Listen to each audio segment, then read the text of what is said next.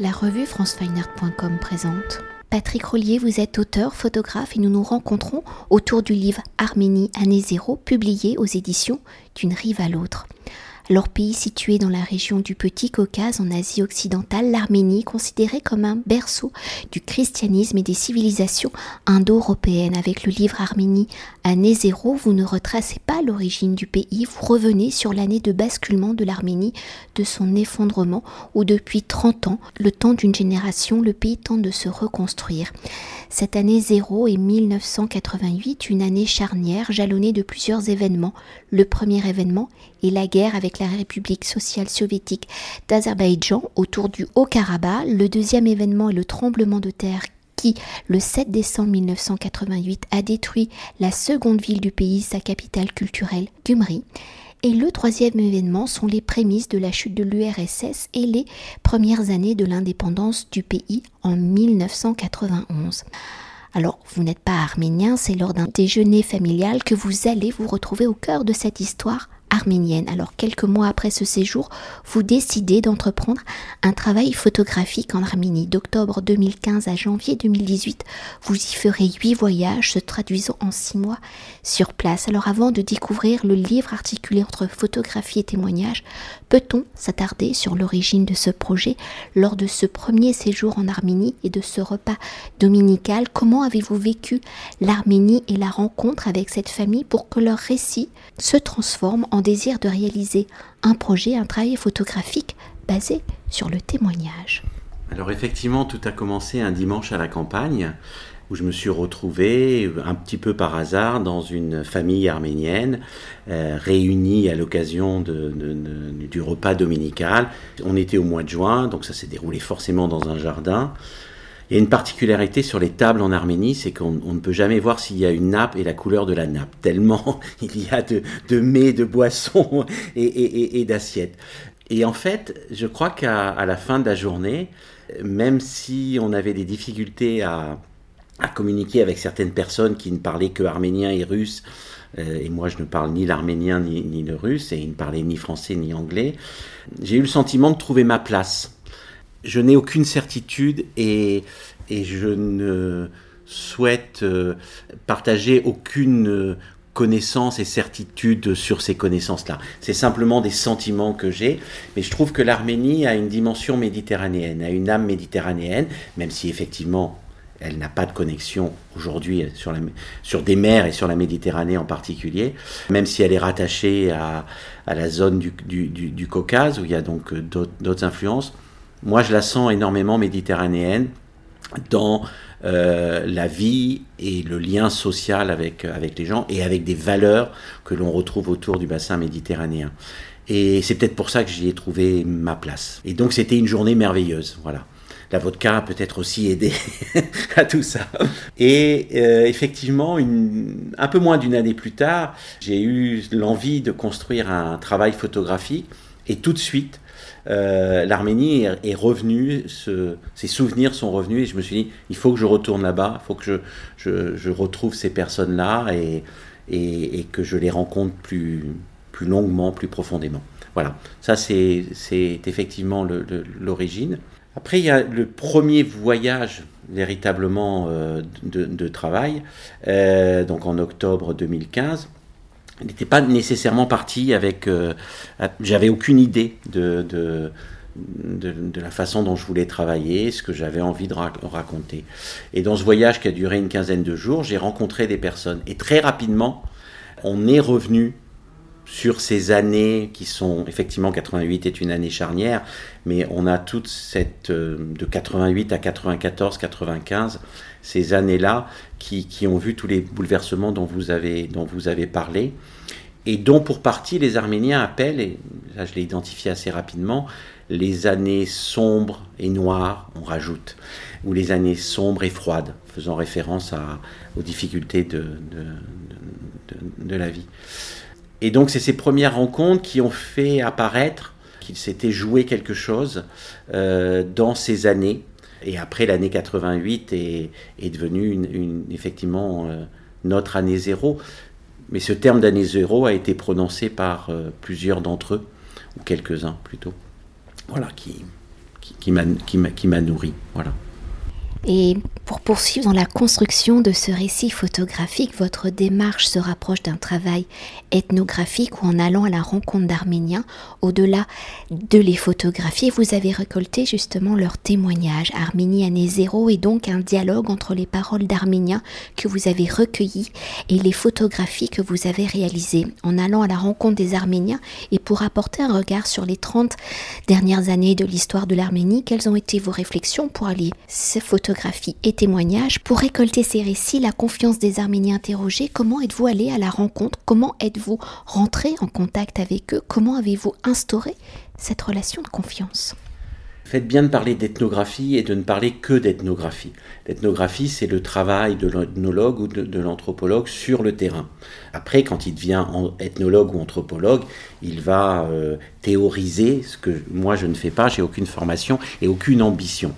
L'ethnographie, le travail ethnographique que je veux bien revendiquer dans cette mm, compréhension-là, c'est le temps long, c'est le partage de, moments, c'est euh, ce qu'on appelle, je crois, l'observation participante, et c'est aussi beaucoup d'empathie. Voilà, donc l'empathie, vous l'avez compris, elle est née dès ce premier euh, euh, déjeuner, et je suis assez généreux en empathie et les Arméniens aussi. Donc je pense que ça a été un, premier, un premier lien. Il y a une personne essentielle dans tout ce travail qui s'est révélée essentielle. C'est terminé. Herminé est né le 1er décembre 88, c'est évidemment pas anodin, mais ça ne m'est pas sauté aux yeux tout de suite. Euh, et donc une jeune femme d'une trentaine d'années, parlant parfaitement français, ayant fait des, études et de, et de langue française et d'anthropologie, et qui très rapidement est devenue mon interprète. Elle est devenue évidemment beaucoup plus qu'une interprète dans le projet, parce qu'elle euh, elle s'est complètement euh, euh, plongée ou oui dans, le, projet et elle est devenue mes yeux et mes oreilles et ma bouche. Et en fait, elle a cette capacité extraordinaire d'être à l'aise ou de créer ou de mettre les gens à l'aise quels qu'ils soient, quel que soit leur âge, quel que soit leur, leur milieu social, quel que soit le, le lieu où ils vivent. Et donc, on a formé un duo qui fait que les portes se sont effectivement facilement ouvertes. Après, j'aimerais partager avec vous une autre réflexion sur la, position de l'étranger de passage. Bon, qu'il s'attarde un petit peu, puisque j'ai fait huit voyages, que certaines personnes, je les ai vues quasiment à tous les voyages. Donc j'ai pris mon, temps de tisser des liens, comme je dis, de participer aussi à leur vie quotidienne. Mais il y a, euh, il me semble, et je le savais un peu, mais j'ai été vraiment frappé dans, cette expérience, il y a une liberté de parole euh, par rapport à un, étranger de passage. On a cette liberté de parole parce que l'étranger de passage, c'est pas votre voisin. Vous n'allez pas le revoir. Donc vous pouvez lui livrer euh, des choses relativement intimes. Et j'ai été extrêmement surpris de quelle façon, effectivement, les Arméniens m'ont ouvert leur cœur, leurs histoires intimes, m'ont livré des réflexions sur eux-mêmes qui sont arrivées très tôt dans notre, on va dire, dans notre relation. C'était parfois amusant parce qu'il y avait le filtre de la traduction qui retarde hein, ce petit temps de latence. Où je voyais qu'il se passait quelque chose, mais je n'arrivais pas à en saisir euh, évidemment les les, les, les, nuances. Je pense aussi le fait que euh, un non-arménien s'intéresse à eux, ça les a aussi surpris. Et de cette surprise et de cette curiosité est née cette, écoute et cette liberté de parole. Je pense que c'est des, éléments euh, euh, importants. Et pour aller un peu plus loin et pour entrer au cœur de la construction du livre, dans ce travail ethnographique, dans la récolte des témoignages, dans la réalisation des photographies, comment avez-vous procédé? Avez-vous établi un protocole? Pour que les photographies dépassent la dimension d'illustration des paroles, quel est le témoignage que vous avez d'abord récolté La parole ou l'image? La parole, la parole. En fait, bien souvent, je suis très lent dans, mon travail photographique.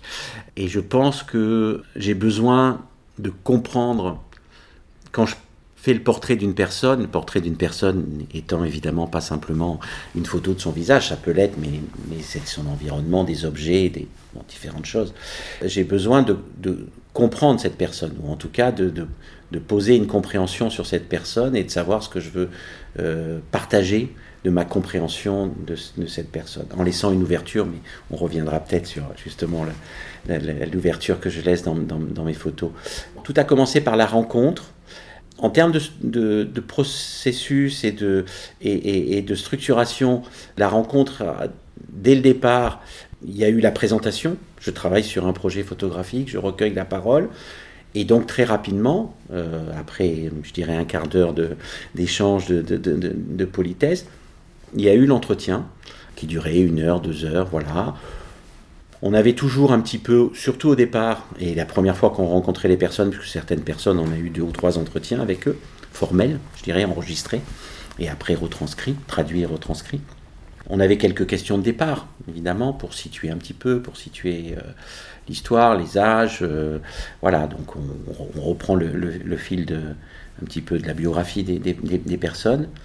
Et puis après, il y avait une grande liberté qui s'est installée et une grande liberté aussi d'herminer. C'est-à-dire que la traduction euh, consécutive, qui était ce qu'on employait, euh, peut être très lourde et, va couper très régulièrement le, fil du récit. Et quand on rentre dans, des, dans une parole relativement intime, ou simplement une parole sur, sur, sur, leur vie, de couper comme ça ce récit peut avoir un, peut, peut faire qu'on bloque, qu'on arrête ou qu'on, que la personne perde de la pensée. Donc, assez rapidement, comme on enregistrait et que j'avais aussi toute confiance dans Herminé qui était euh, complètement un peu mon double, on a laissé l'entretien se dérouler. Euh, et de temps en temps, Herminé me faisait un point. Et moi, j'observais. J'observais la personne, j'observais autour d'elle, voilà, j'écoutais. Je demandais à Herminé de poser effectivement quelques questions pour, pour rebondir, mais je lui laissais aussi euh, diriger le fil et je lui ai demandé de laisser les personnes parler.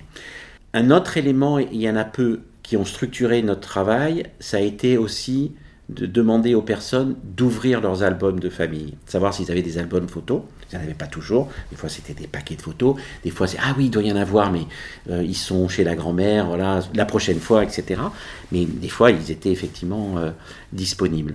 Et ça, ça a été aussi évidemment bah, se plonger dans un album photo c'est passionnant pour, euh, pour nous, pour comprendre, mais ça aide aussi les personnes à ouvrir leur mémoire, parce qu'effectivement, eh ben, les photos vont déclencher des souvenirs, des récits, voilà, des émotions parfois. J'ai quelques, quelques moments très, très, avec beaucoup d'émotions, et avec toujours ce petit décalage qui fait que on, voit la personne pleurer, et on ne sait pas très bien pourquoi, et voilà, et on essaye partir des photos, de reconstituer l'histoire, et puis bon, arrive la, traduction et, le sésame d'Herminé. De, voilà, c'est la, la seule structure en fait. Et après, il n'y a pas eu de tentative de systématisation, de voyager dans toute l'Arménie, euh, d'interroger. Euh, non, les, les, seules règles étaient d'interroger des personnes, on pouvait parler avec d'autres, qui avait au minimum une quinzaine d'années dans les années 88. Voilà, pour qu'il euh, y ait ce ressenti sur, euh, sur ces années-là, sur un petit peu avant, euh, parce qu'il y a cette rupture, et, sur après. Voilà. Mais j'ai mis très peu, de, très peu de règles, et même si ça, ça, me va bien de revendiquer que ma démarche est ethnographique, c'est beaucoup plus par rapport aux valeurs, enfin, ce qu'on a parlé, le temps long, l'empathie, le mode de travail, qu'une structuration évidemment de scientifique, ce que je ne suis pas du tout, et j'aime cette liberté-là. Et après, on a rebondi, c'est-à-dire que dans un village, on rencontre une personne, d'une façon ou d'une autre, il a été identifié, etc. Et puis, ah, il va nous parler d'une voisine. Et il va nous emmener chez cette voisine. Et on va commencer une relation. Voilà. Ça s'est fait comme ça. Et puis, finalement, je suis revenu, il y a des, villages, il y a des familles. Euh, dans lesquels j'ai dû euh, passer, euh, revenir pendant 4, 5 ou 6 voyages. Voilà. Et la photo arrive beaucoup plus tard. Parfois qu'au deuxième ou au troisième, à la troisième rencontre. Parfois, et c'est le problème de l'observation participante, en tout cas pour moi, c'est que je suis dans la participation et j'oublie que je suis photographe. voilà. Donc, il y a des jours où je par rencontrer quelqu'un avec des idées de photos parce que parce que voilà j'ai commencé un peu à, construire. Et puis euh, il m'embarque euh, récolter les prunes pour faire l'eau de vie euh, voilà. Et il n'y a pas de photos parce que parce que je suis dans l'instant je suis dans le moment et c'est plus important pour moi que que de, que, de faire des photos. Voilà. Donc après on était on était effectivement très libre Bon, j'ai voulu aller au Karabakh ou Artsakh, enfin il y a plusieurs noms, hein. mais euh, parce que ça me semblait important. Mais après, il y a plein de régions dans lesquelles je n'ai pas été. J'ai préféré euh, retourner voir, euh, voir certaines personnes, creuser certaines, voilà, les, les liens avec certaines personnes. Et... Donc il n'y a pas de, j'ai rien voulu démontrer. J'ai, sais pas exhaustif. J'ai voulu traduire moi mon ressenti, mon vécu, et le proposer, et le proposer dans une forme, euh, j'imagine qu'on reviendra, mais une forme très ouverte, de façon à ce que le lecteur puisse s'approprier mes photos sans contrainte, raconter les histoires qu'il veut. Il va peut-être euh, euh, ressentir les mêmes sentiments que j'ai, Peut-être pas, peut-être qu'il va être perdu par rapport à, certaines photos qui sont très énigmatiques et pour lesquelles je, ne donne pas d'explication, mais, tout ça est, complètement voulu. Voilà. Et pour continuer de découvrir le récit d'Arminie Année Zéro, peut-on s'attarder sur quelques témoignages? Pouvez-vous nous raconter leurs paroles, nous décrire la rencontre et dans la mise en page du livre, comment les témoignages et les photographies dialoguent-elles? Peut-être qu'elle dialogue pas, mais qu'elle résonne. voilà. voilà. Vous, comprenez ce que je veux dire, puisque vous avez longuement regardé le livre. Euh, oui, il y a des témoignages qui sont... Euh, bon, ils, ils, sont tous, même ceux qui sont pas dans le livre. Il y a des personnes que je pense à Armen, qui est un, artiste céramiste, dont certains témoignages sont, dans le livre, mais il n'y a pas sa photo. Alors qu'Armen est une personne que j'ai rencontrée euh, une quinzaine de fois sur les huit voyages, mais je n'ai pas réussi à, le prendre. J'ai fait des photos évidemment, mais je considère que j'ai réussi à, je n'ai pas réussi à le prendre en, photo. Peut-être que je voudrais parler de deux ou trois témoignages euh, qu'on retrouve principalement dans le livre bon, dans, un ordre comme ça. Il y a Alexandre qui témoigne et qui raconte, euh, qui raconte les minutes qui ont précédé, qui ont suivi le, tremblement de terre. Le tremblement de terre, c'est le 7 décembre et c'est à 11h41. D'ailleurs, ce qui est tout à fait étonnant, euh, sur la plupart des tombes des cimetières de Gumri, vous avez parfois une horloge qui marque les 11h41. Voilà. Et vous avez aussi souvent la date de naissance, évidemment, des, personnes décédées, mais avec simplement une, seule date de, mort qui est, qui est mise sur l'ensemble de la, de la pierre, la pierre tombale. Voilà. Donc il y a des éléments très forts comme ça sur le, 7 décembre 88 euh, et, et, 11h41 qu'on va retrouver sur, sur les tombes.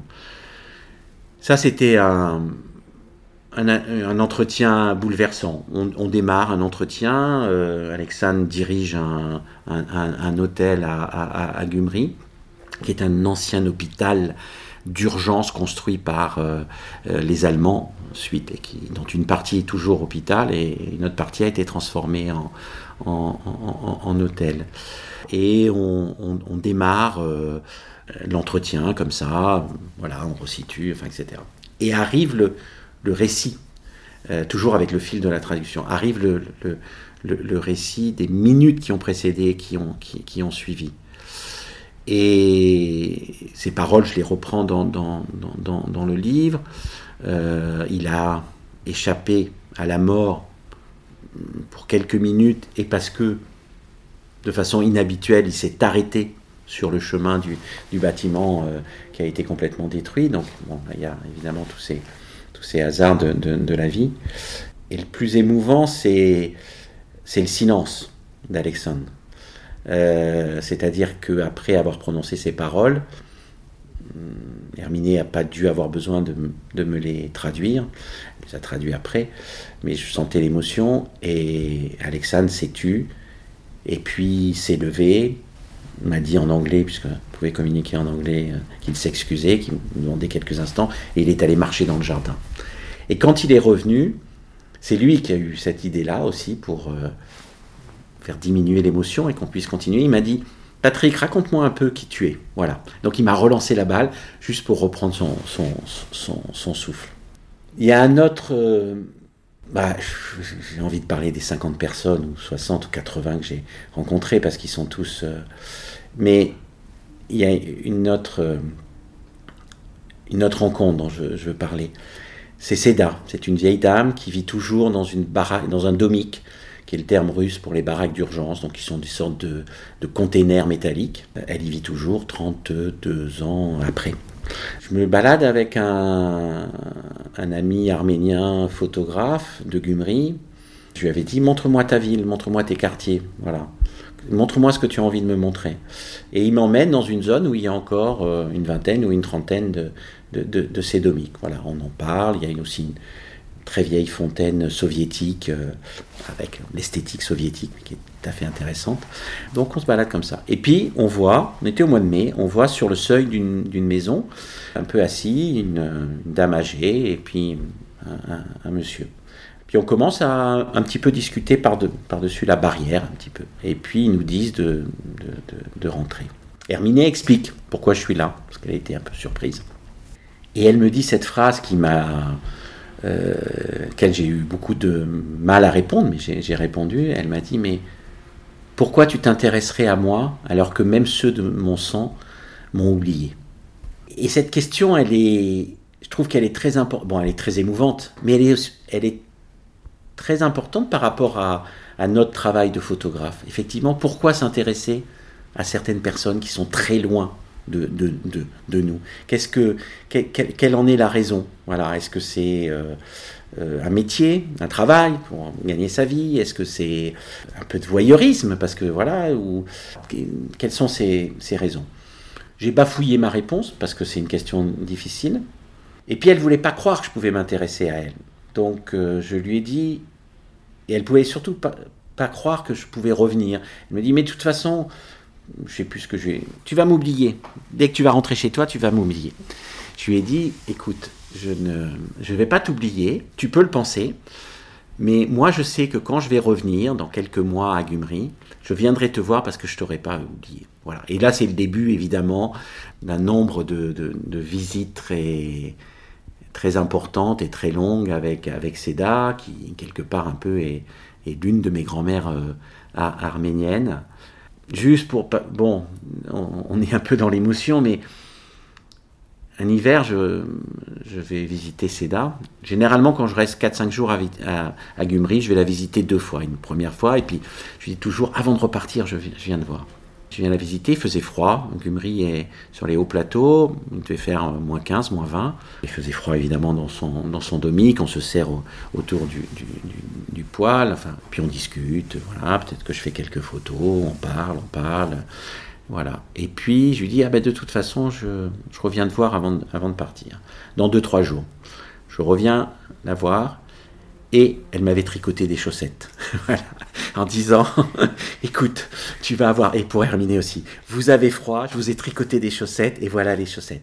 Donc c'est une femme qui a rien, qui vit avec euh, rien, euh, qui est dans un certain dénuement euh, matériel depuis, depuis plus de 30 ans, qui a été un peu oubliée, un peu de sa famille, un peu surtout de, du monde, et qui a ce geste d'une générosité incroyable, euh, qui est effectivement de nous préparer un cadeau, de nous tricoter des chaussettes et de nous donner des chaussettes pour pas qu'on ait froid. Ça, c'est un peu l'Arménie, hein, quand même. Je veux dire, il y a, y a une. Euh, alors, ça fait peut-être un peu cliché, hein, mais voilà. Mais il y a une générosité euh, très importante. Et, elle apparaît de façon encore plus évidente à nos yeux parce qu'il y a cette histoire, parce qu'il y a cette souffrance, parce qu'il y a ces vies qui ont, qui ont dû se reconstruire. Et dans des conditions, je l'ai souvent pensé, je pense que pour nous, ça aurait été peut-être des conditions de survie. Peut-être qu'on aurait réussi à survivre. Mais tous les gens que j'ai rencontrés, ils ont réussi à vivre. Alors avec beaucoup de difficultés, il faut pas, voilà. Mais ils ont réussi à, reconstruire et, et, à vivre, voilà. Avec énormément de difficultés, mais c'est pas de la survie, c'est vraiment de la, de, de, de, la vie, avec aussi des échecs, des réussites. voilà. Mais ça, c'est quelque chose d'assez étonnant.